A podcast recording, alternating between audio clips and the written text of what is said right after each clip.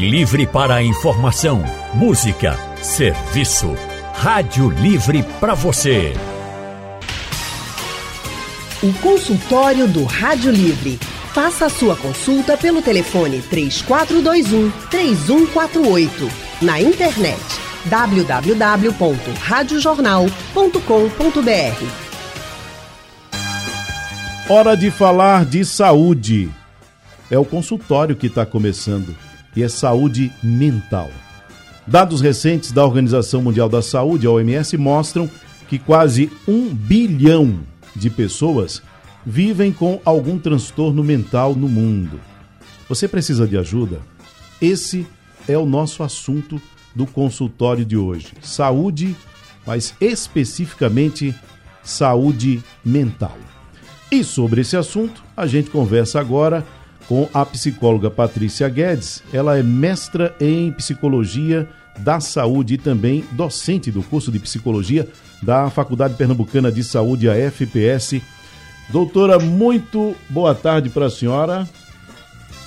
Muito boa tarde, Tony. Boa tarde a todos os ouvintes e ao meu colega que eu estou vendo aqui também comigo, Pedro Gabriel. Pois é, é o outro convidado com quem vamos conversar, psicanalista Pedro Gabriel mestre em psicologia e pós-graduação em psicologia cognitiva pela UFPE, professor universitário. Agora presta atenção no currículo. Poeta ocasional e um revirador de palavras. Depois eu vou querer, inclusive, que ele explique melhor isso pra gente. Doutor Pedro, muito boa tarde.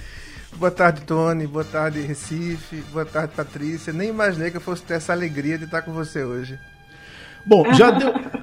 da mesma maneira. Já deu para sentir que o clima está ótimo no consultório de hoje, em que a gente vai falar sobre saúde mental. E aí eu vou começar com a doutora é, Patrícia para querer saber dela o seguinte: sempre que a gente fala sobre saúde mental, ainda existe um tabu para falar disso, porque a primeira coisa que nos vem à cabeça é uma coisa que a gente traz de antigamente, né? Falou em saúde mental, antigamente, quando se falava em saúde mental, dizia a pessoa é doida.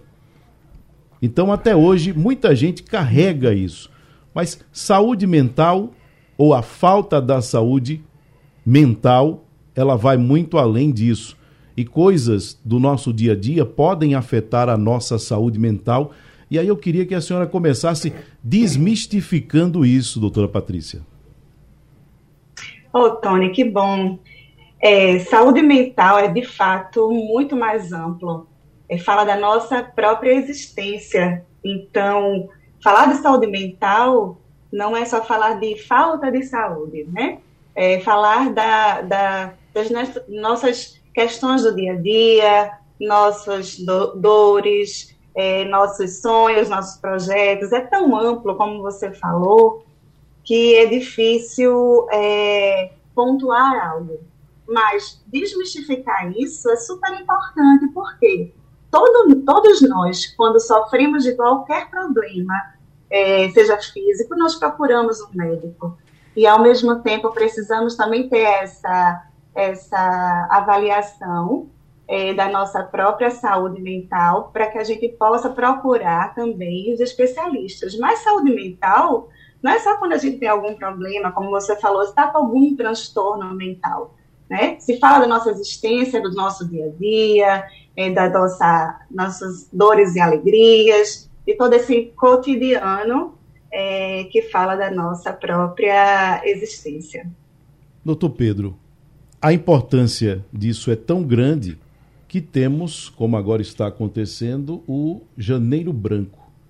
O Janeiro Branco que nos alerta sobre essa importância do, do cuidar da nossa saúde mental. É, para nossa convivência com as pessoas, para nossa convivência com a gente, é importante que a gente tenha atenção muito especial, como a doutora Patrícia falou. A gente, quando está com alguma dor a gente vai ao médico, quando a gente sente alguma dor de dente, a gente vai ao dentista, quando sente dificuldade de enxergar, vai ao oculista, se sente alguma dor no joelho, vai ao ortopedista, mas a gente às vezes sente dor na alma e não busca o profissional que vai cuidar ou que vai nos ajudar a cuidar dessa dor. Perfeito, Tony. E o que a gente vê dentro desse panorama que você tão bem descreveu são pessoas se afogando nas suas próprias dores, morrendo sufocadas nos seus próprios sofrimentos, se afogando em silêncio, que é o maior dos padecimentos. Janeiro Branco foi criado por um psicólogo, né, um psicólogo brasileiro, desde 2014 que se celebra essa data. E, e, ele criou justamente como um convite à fala, como um convite a que as pessoas possam olhar para dentro de si, né, descobrirem que se elas convivem seis, oito, dez horas com colegas de trabalho, se elas convivem quatro, seis horas com esposas, esposos, elas convivem, na verdade, 24 horas consigo mesmas. Então, a nossa mente é o nosso eu mais próximo, é aquilo que a gente tem mais, é, mais perto, mais cotidiano. Então, se a gente não está bem, se a gente não está feliz, então a gente não tem absolutamente nada. Né? A saúde, uhum. Tony, ela já foi definida como a ausência de doenças. Saúde mental nem existia nessa época, mas saúde se dizia que era quando a gente não tinha dor. Até tinha uma metáfora muito bonita, né, que se dizia que era o silêncio dos órgãos. Quando nada gritava, se a perna não grita, se a coluna não grita, se o coração não grita, a gente está saudável. Mas não é bem assim. Tem gente que não tem nada, mas não tem nem felicidade. Né? Então, mais do que não ter dores, mais do que não ter doenças, a saúde mental significa é, um estar bem consigo, com a vida, implica um saber quem se é, saber o que se pode, saber para onde se vai, saber como a gente funciona, saber o que pode ser tentado, o que deve ser evitado, saber não repetir as mesmas e velhas histórias, saber, como diz no ditado popular, não dar murro em ponta de faca. Né? Então, essa é a saúde mental. Entendeu aí porque no currículo dele tem poeta ocasional? Viu a forma poética como ele trouxe esse assunto que a gente está tratando aqui hoje no consultório? Para o telefone que a gente vai rapidinho com a Gorete de Casa Amarela. Oi, Gorete, tudo bem? Tudo bem, Tony. Boa tarde. Boa tarde para você. Olha, é, eu gostaria de saber dos especialistas se toda pessoa que escuta vozes é esquizofrênica. Estou é, com uma pessoa assim, mais ou menos próxima que ela passou a ouvir voz, apesar que ela já faz um tratamento, mas nunca chegou um, um diagnóstico de, de, realmente saber o que ela tem. E de um tempo desse para cá ela começou a ouvir vozes e essas vozes, ela diz que fica mandando ela matar a família, essas coisas assim, na cabeça dela, não sei o que é, que eu não entendo. E isso começou a assustar a mãe dela, que a mãe dela toda noite dorme trancada dentro de casa, que é assim, tipo assim, é o pai, a mãe e o filhinho dela. E ela diz que a avó está mandando ela matar os três. E aí a mãe dela está muito assustada. Aí eu queria saber se toda pessoa que ouve vozes é esquizofrênica. Ok, Gorete, obrigado pela participação. Doutor Pedro, uhum. você ouviu aí o relato da Gorete? Escutei. E aí, seria esse um sintoma, respondendo à pergunta dela, de uma pessoa esquizofrênica? Isso pode ser enquadrado em mais de uma situação? Como é que funciona? É, os quadros esquizofrênicos, bem como outros diagnósticos possíveis, Tony, eles são feitos a partir de um conjunto de sintomas. Esse é um deles. Então, seria necessário avaliar o caso especificamente, avaliar se tem outros sintomas que possam fechar esse ou outro diagnóstico. Entretanto, né, o diagnóstico ele serve ao prognóstico, ou seja, o diagnóstico ele serve ao tratamento. De nada adianta a gente ter o nome da doença, isso em nada resolve. Né? O que resolve essa pessoa ser cuidada, ser observada, ser tratada por alguém que possa, a partir do diagnóstico, sendo esse ou qualquer um outro, dar esse padecimento seu destino. Então, sendo esquizofrenia uhum. ou não, o que a gente tem, tem, tá vendo aí é alguém em sofrimento, alguém que pode colocar em risco a sua vida e a vida de outros. Então, muito mais importante do que saber o nome da doença é tratá-la a partir de, claro, um, um, bom especialista. Então, recomendo essa pessoa que nos escuta, Gorete, né, que leve essa pessoa próxima a você o quanto antes a um serviço de saúde mental. É, lá no, no Hospital Luiz Pernambucano existe um CAPS 24 horas, que é o CAPS Esperança, um serviço de emergência de saúde mental. Lá podem ser feitos procedimentos de, de urgência, se ela não tiver um profissional que a atenda de imediato, tá certo? E a partir de lá outros encaminhamentos podem ser feitos. Mas acho que o mais importante aí é a terapêutica, é o prognóstico, mais do que o próprio diagnóstico.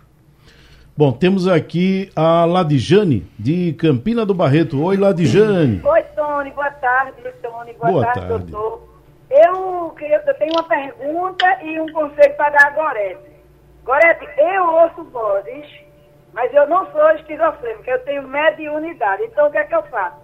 Eu faço prece. Eu uso mesmo a prece.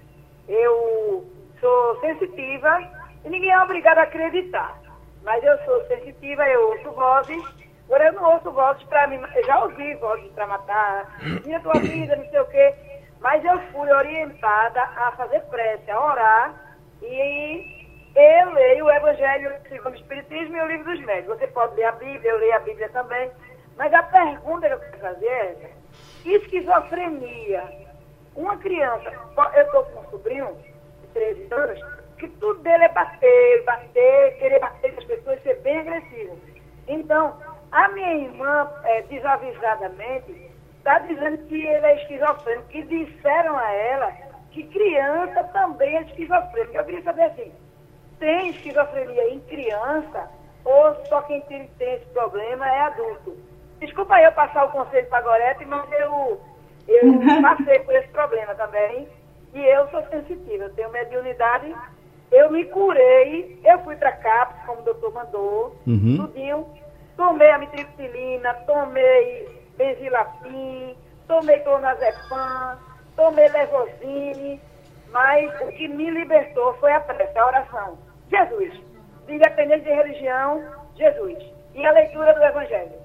É, tá obrigada certo, aqui, Tony. Boa tarde aí. Doutor, desculpa tomar o seu tempo, viu? Desculpa aí, Tony. Não, fique tranquila. Doutora Patrícia, muitas vezes a gente tenta trazer diagnóstico caseiro e acaba, é, ao invés de resolver as questões, agravando muito mais. Um caso como esse, a criança é agressiva. O doutor Pedro falou aqui. O, o, o ouvir vozes, no caso da esquizofrenia, é um dos sintomas. Então, essas coisas que envolvem a saúde mental muitas vezes se manifestam é, de várias formas e apresentam vários sintomas. Temos aí a questão da criança, como ela diz, que só quer bater, só quer bater, ou seja, apresenta um quadro de agressividade. Isso está envolvido ou podem ser outras questões, e aí, nesse caso, é, o buscar ajuda envolveria também outros membros da família, doutora Patrícia?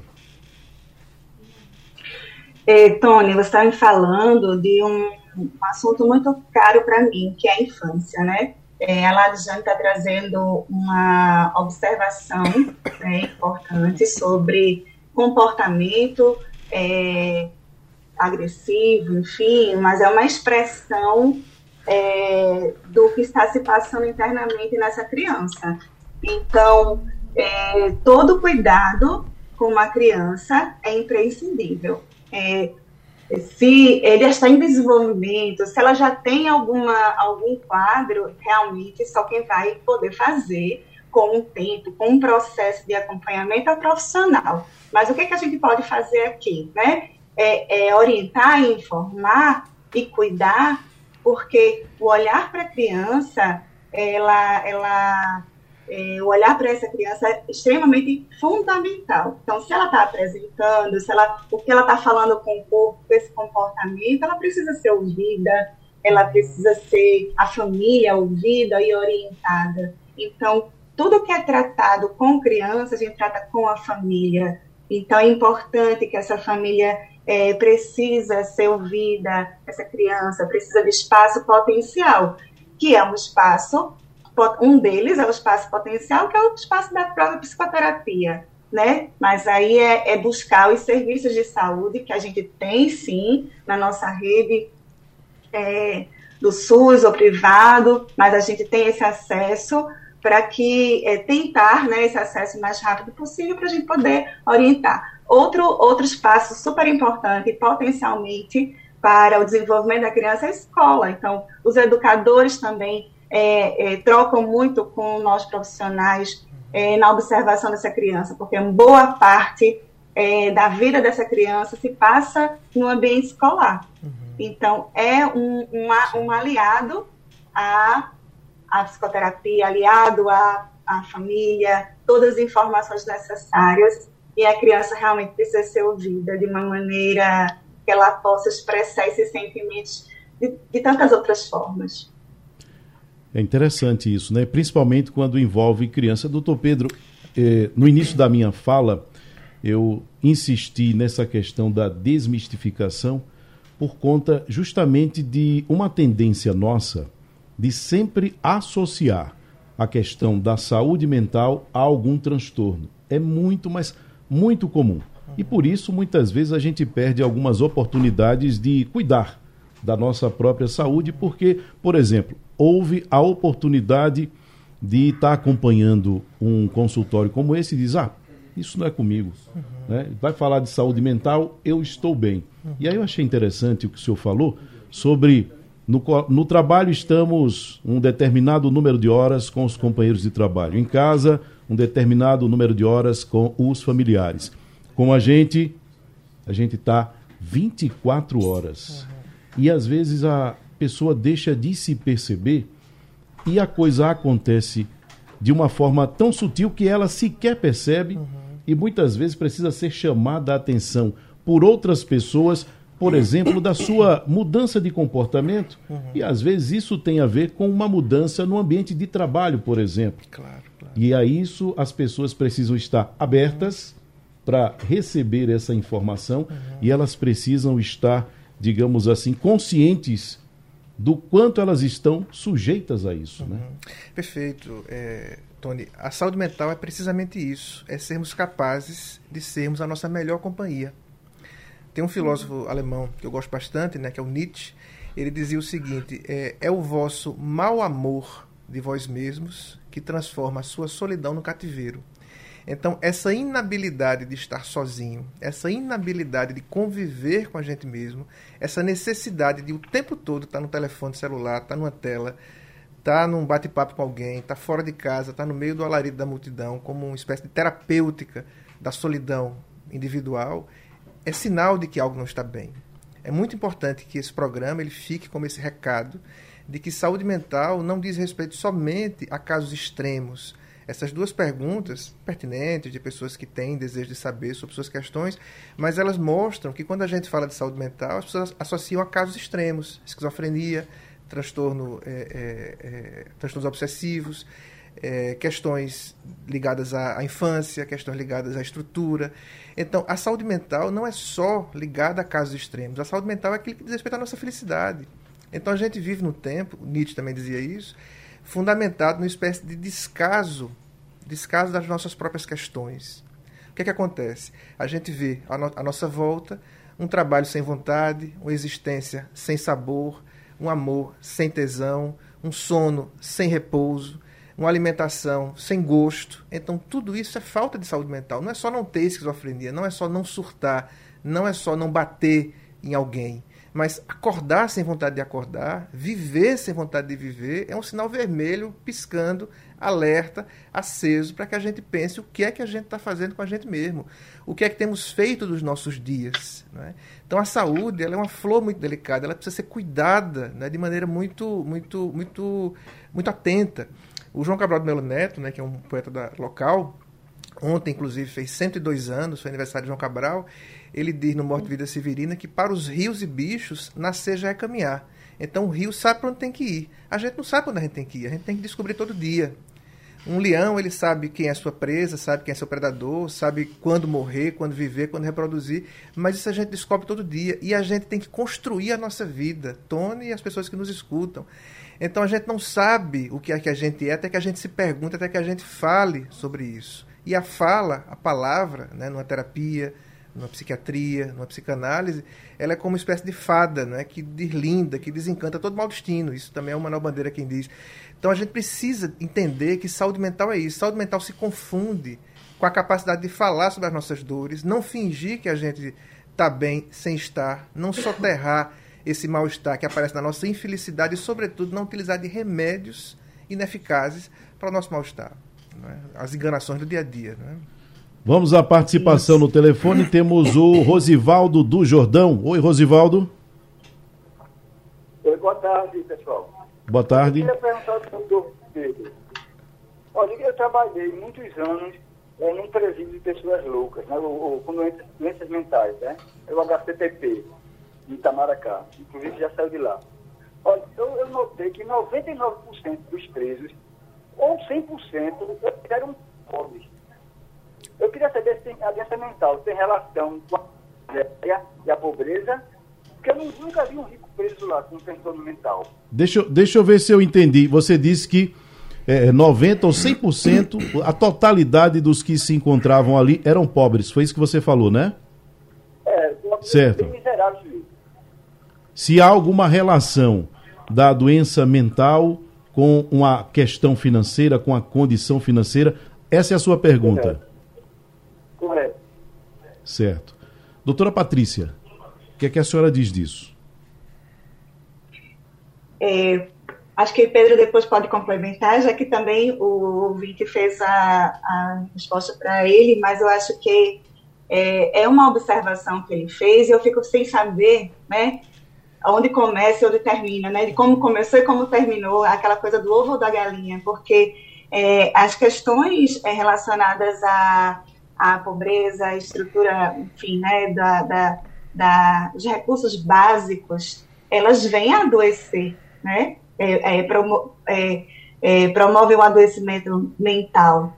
É, então, nos, nos, traz transtornos né, gigantes. Então, essa questão da condição social de cada um é uma condição não digna, até mesmo o, os locais né, de presídios, enfim, que não são também promo, promotores de saúde, é, venha a atravessar esses sujeitos, esses sujeitos, essas pessoas, e haver muitas mudanças né, de, de comportamento, de, de forma de, de, é, se expressar essa, essa dor, né, que seja pela, pela, o que levou a, a essa pessoa estar lá, ou estando lá, o, o, o que é que ocorreu com ela, a própria condição né, social com os recursos básicos que faltaram para ela.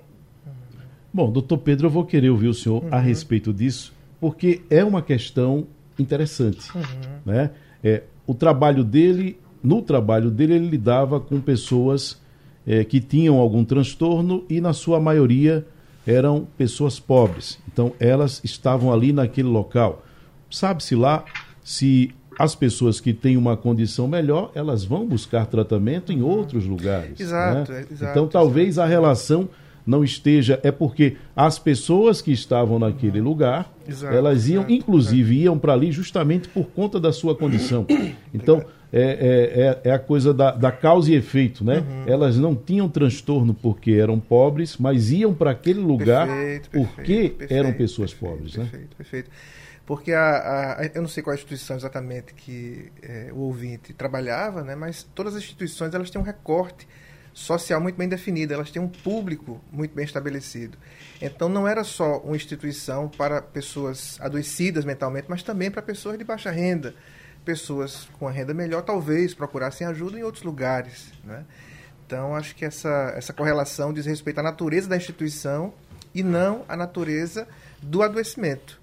Entretanto, é, se você me permite estender só um pouquinho mais a, a resposta, Tony, é, eu entendo assim que o adoecimento mental, de uma maneira ampla, não somente a esquizofrenia ou esses casos extremos que levam aos chamados asilos, não é, ou manicômios, essa doença mental, ela sim está ligada à pobreza, mas não à pobreza do dinheiro, não à pobreza econômica, mas uma espécie de miséria simbólica, de uma miséria intelectual, de uma miséria espiritual no sentido de, de, de, de da construção de um mobiliário interior, é? da possibilidade da gente, da gente ter coisas, o que fazer com a gente mesmo. Então, essa solidão de indivíduo, como dizia Drummond, quando ela não é construída de maneira sólida, me parece que ela sim tem a ver com adoecimento. Então, não tem a ver com miséria financeira. É uma pobreza do espírito, uma pobreza do coração. Existem pessoas tão pobres, inclusive, nessa vida, Tony, tão pobres que elas só têm dinheiro. Né? Justamente. E eu acho que isso aí arremata é, é, de forma brilhante, porque é, é, não necessariamente, do, do contrário, se assim fosse, se tivesse ligado a questão financeira à pobreza, não teríamos pessoas de muitas posses também uhum. sofrendo, sim, né? Sim, sim, adoecendo mentalmente. e muitas vezes com muito dinheiro uhum. para gastar, com lugares sem limite para ir, uhum. mas tem aquela questão da solidão, uhum. aquela questão uhum. da alma. Que então, é o dinheiro não resolve, o né? dinheiro não consegue uhum. resolver. Ele por si, ele pode até pagar um tratamento que vai ajudar a pessoa, uhum. mas a, o fato de ter as posses, de ter o dinheiro em si, ele não é, digamos assim, um muro de proteção à uhum. questão do adoecimento da pessoa. É, e a grande verdade, é, Tony, é que todos nós somos, ao menos em uma pequena parte, loucos né? Não somos psicóticos todos, né? mas há um, há um, certo desencontro da gente com a gente mesmo, uma, uma, coisa semelhada com a loucura, e o que é fantástico, que é o que nos dá criatividade, é o que nos dá inventividade, é o que nos dá coragem. É preciso ser louco para você acordar todo dia de 5 da manhã para ir malhar, para ver se perde um pouquinho de peso, como eu, né? Precisa ser louco, né? Quatro e meia da manhã caminhando na é, rua, tudo escuro ainda. É preciso ser louco para ver aquele bolo de chocolate e não comer porque quer, né? Perder um pezinho. Então, essa loucura é saudável. Então, é importante que a gente entenda o seguinte, que o louco não é somente o outro. Todo mundo está nos escutando, está aí pensando, minha vizinha é louca, minha vizinha é esquizofrênica, o, as pessoas do trabalho, da instituição que eu trabalhei, eram loucas e pobres. Então, que as pessoas que nos ouvem olhem para si próprias e percebam também os seus pontos de escuridão, que precisam ser iluminados com a palavra. Não é? O, o Mário Quintana ele dizia assim, veja que beleza, ele dizia, esta vida é uma estranha hospedaria, de onde se parte sempre às tontas, onde as nossas malas nunca estão prontas e as nossas contas nunca estão em dia. Então, viver é desacerto. É desacerto. Então, saber aonde, aonde não, o que é que não encaixa, aonde não encaixa e por que é que não encaixa, isso é verdadeira saúde mental. Né? E conviver bem com isso, né? E, e conviver bem com isso, né? aprender isso, a lidar né? com isso. Então, se aquela definição do silêncio dos órgãos ela era insuficiente, ela era pouca, essa outra definição da plenitude das faculdades ela é ilusória porque não há plenitude das faculdades. O que há é um diálogo com a solidão, um diálogo com o sofrimento, um diálogo com a morte, né? a morte que nos acompanha. Então, saber que a gente vai morrer e está tudo bem com isso, e a gente precisa construir algo de bom enquanto a gente está vivo, porque essa jornada ela termina. É? Então, isso sim, é, esse meio termo da definição é que é, que é a verdadeira saúde mental. É? É isso. Vamos à participação no telefone. Geraldo de Lagoa Encantada. Oi, Geraldo. Ô, Tony, boa tarde, boa tarde ao pessoal que está aí na mesa com você. Ô, Tony, eu gostaria de saber o seguinte, dos profissionais que, que o transtorno bipolar, ele pode ser hereditário ou a gente adquire ele ao longo da nossa vida devido a essa correria agitada do mundo, a gente correr atrás de dinheiro, da nossa sobrevivência e o medo da morte. Eu não sei se eu fiz a pergunta correta e o pessoal entendeu. Não, foi boa ótimo. tarde a todos. Boa tarde a todos e um bom 2023 a todos. E aí eu aproveito a pergunta do geral, doutor Pedro, e estendo isso a outros transtornos. Uhum. Existe transtorno que seja hereditário ou a gente adquire no, ao longo da vida e depende também de hábitos que nós temos? Como é que funciona isso? Veja, tudo é hereditário e tudo é adquirido. Ninguém nasce com. ninguém é um trovão no céu azul. Vem do né? nada, né? Ninguém vem do nada, né? Não, não existe essa coisa ex machina, ex nihil, né? Do nada. Todo mundo vem de algum lugar. Todo mundo vem de alguma coisa. Quando um, um, em algum momento, quando a gente era somente um, um, chute inesperado na barriga de alguém que achou que estava grávida e ali começou a pensar que talvez houvesse o ser humano e, idealizou um nome, ali as coisas já acontecem. Drummond, ele uma vez é, olhando umas caixas de retratos, né, do tempo que tinha retrato, né, não, era, não era no telefone, ele descobriu parentes e, um, e uma fita de Super 8, né, antiga, né, onde ele viu, ele viu parentes com quem ele não conviveu, é, tinha assim, um certo modo de repousar a cabeça, um certo modo de articular a palavra, um certo modo de, de, de caminhar, que era o dele. E aí ele escreve um poema chamado Antepassado, belíssimo, onde ele diz assim que, que esse antepassado, que nasceu 50 anos dele, roubou as coisas dele. Né? Ele chama de meu ladrão que me roubou o espírito, né? e aí ele chamou, ele chama isso de rio de sangue. Então, é, há muita, a gente nasce devendo, a gente nasce tributário de um conjunto de coisas que nos antecederam. Ninguém nasce do nada. Então, assim, a gente tem mazelas, a gente tem virtudes que vêm de outro lugar. E saber de onde isso vem e negociar com esse passado e reescrever esse passado, cortar certas raízes, estabelecer galhos no lugar de raízes, é também parte da saúde mental.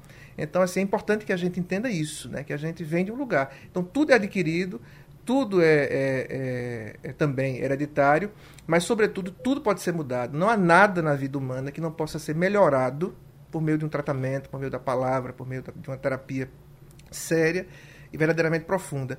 Isso deve ser mais importante do que um diagnóstico. Então, hoje em dia, as pessoas elas vivem um certo fetiche do diagnóstico, sabe, Tony? Assim, como se isso significasse alguma coisa. Então, essa coisa de, de, procurar na internet, ou procurar em vídeos do YouTube, do TikTok, do Instagram, coisas sobre diagnóstico, como se o diagnóstico fosse uma espécie de signo. Então, assim, eu sou do signo do TDAH, eu sou do signo do autismo. Como se a partir da descrição desse signo ou desse conjunto de, de sintomas, eu pudesse saber o que é que eu sou. Então, o que eu sou, eu descubro falando, o que eu sou, eu descubro no meu caminho. Não existe nenhum diagnóstico típico. Eu posso saber muito, eu fiz um mestrado sobre autismo, posso saber muito sobre autismo, mas sobre aquele paciente que chega, eu não vou saber nada até que ele me fale sobre essa pessoa que me ligou, por mais que ele ache que seja bipolar, se é que, se é que eu entendi bem, né? mas ser bipolar não diz nada sobre ele. Isso não é um rótulo. Né? A vida dele não está marcada, trilhada né? nesse, nesse caminho da bipolaridade. Ele é muito mais do que isso. Então, que os diagnósticos fiquem aos profissionais, que desses diagnósticos podem cuidar, e que a gente não, não, não se ocupe né, de procurar generalidades em internet que nada vão dizer sobre a gente. Sabe? E aí, interessante, doutora Patrícia, isso que o doutor Pedro traz, essa questão da, do o que a gente traz né, de outras pessoas, o que a gente adquire ao longo da nossa vida, e aí levando para algo que a senhora é especialista e o quanto isso vai, digamos assim, em certa medida, porque o doutor Pedro acabou de falar que não existe nada que não possa ser mudado, mas em certa medida, alguns hábitos nossos algumas manias nossas, algumas crenças nossas, o quanto elas vão, em certa medida, determinar algo para aquelas crianças sobre quem nós temos alguma responsabilidade. É muito comum a gente dizer, às vezes, até, ah, fulano puxou a fulano, né? Sim, o menino sim, puxou a fulano, veja como ele é. E aí acaba que a gente, em certa medida, também estimula aquele comportamento que a gente viu semelhante a alguém e que a gente acha que por isso a criança puxou. É o cuidado que a gente tem que ter, porque mesmo sendo criança, a gente pode trazer algum prejuízo para a saúde mental delas, né, doutora? Somos muito responsáveis pelas crianças, né? Então, é, tudo que a gente fala, tudo que a gente faz, obviamente, atravessa essa, esse sujeito. Então, essa criança que está em desenvolvimento, mas que não necessariamente vai determiná-la, né? é, vai marcá-la bastante. Né? Mas, assim, nós nos identificamos com alguém, nós temos um traço de um avô, de uma avó, e, e isso nos torna também, é, nos faz o elo né, de parentesco, nós é, nos familiarizamos, então participamos dessa família. Então, isso também é importante. Então, as palavras, elas nos marcam, né, elas, nos, elas, elas ganham é, corpo é, em nós quando somos afetadas por elas e elas, elas trazem muito dos, dos nossos antepassados, sim, mas nós também somos é, protagonistas, nós somos sujeitos da nossa própria, do nosso próprio percurso, né? E aí, aí sim, né, quando concordo com o doutor Pedro com a com o nosso autoconhecimento, com uma questão da nossa psicoterapia, nosso processo de análise, é que a gente vai conseguir é, identificar e, e, fazer um processo de análise que a gente possa desconstruir, né, ou construir né, novos, é, novas, novos, no, novos significantes, nossas falas, novos comportamentos sobre tudo que a gente faz na vida, tudo que a gente escolhe, todo o caminho que a gente escolhe. É isso. E o tempo passou tão rápido porque uhum. o assunto era tão bom que a gente nem percebeu e dava para ficar muito mais tempo ainda conversando a respeito. Por isso eu quero agradecer aqui a participação da doutora Patrícia Guedes, psicóloga que participou com a gente do Rádio Livre de hoje, onde falamos sobre saúde mental. Doutora Patrícia, muito obrigado pela sua participação no programa. Eu que agradeço, Tony, agradeço e quero deixar essa mensagem desse janeiro branco para que a gente ganhe, como Carlos Drummond fala, agora é um poeta também, né? É um ano novo que mereçamos, né? A gente possa fazê-lo, a gente possa é, tá, pegar a canetinha e escrever a história. Bom, e o psicanalista Pedro Gabriel? Lá no início eu disse, poeta ocasional e um revirador de palavras. Eu achei isso aí fantástico para constar num currículo. Mas eu quero saber por quê. E aí o senhor prometeu sim, sim, que ia declamar alguma coisa. Então a gente pode encerrar dessa forma, né? Agradecendo, claro, a sua participação. Os dois foram brilhantes. Uhum. E aí, como eu disse, Meu trabalho era só não atrapalhar vocês, deixar que vocês uhum. falassem. E tenho certeza que as pessoas que acompanharam o programa de hoje saíram com uma ideia diferente no que diz respeito à saúde mental. Obrigado pela sua participação, doutor. Obrigado, Tony. Obrigado, Patrícia. Obrigado a todo mundo que nos ouviu. Vou declamar uma estrofezinha do Mário Quintana que diz: Minha morte nasceu quando eu nasci cresceu, balbuciou, brincou comigo e dançamos de roda ao luar amigo na pequena rua em que nasci. Todo mundo nasce com idade suficiente para morrer, Tony. Iremos morrer, mas que não seja hoje. Quando a gente vive uma solidão angustiosa, a gente morre um pouquinho. Quando a gente se recusa a um tratamento com um profissional e vai procurar diagnóstico na internet, a gente morre um pouquinho quando a gente se recusa a construir uma vida simbólica, rica de interações e passa duas, três, dez horas no celular, a gente morre um pouquinho. Então que morramos, mas que não morramos hoje, tá certo? Então que a gente possa revirar nossas palavras nas nossas análises, tá certo? Com quem pode nos ouvir e é isso, tá? Obrigado por estar aqui e espero uma próxima vez. É isso. O consultório do Rádio Livre é reprisado durante a programação da madrugada na sua Rádio Jornal. Muito obrigado pela sua audiência, você que está nos acompanhando agora. E é como eu disse, a gente espera que tenha feito, o programa de hoje tenha feito a diferença, se não na sua vida, mas pelo menos no seu dia. E quem sabe, como resultado disso, a sua vida será modificada também. Estamos no Janeiro Branco. Cuidado com a saúde mental. O Rádio Livre de hoje fica por aqui. A produção é de Gabriela Bento, trabalhos técnicos de Big Alves, Edilson Lima e Sandro Garrido. Com um time desses, amigo, até eu faço. O apoio Rosa Vanderlei. A coordenação de jornalismo é de Victor Tavares, a direção é de Mônica Carvalho. Sugestão ou comentário sobre o programa que você acaba de ouvir, envie para o nosso WhatsApp 99147 8520.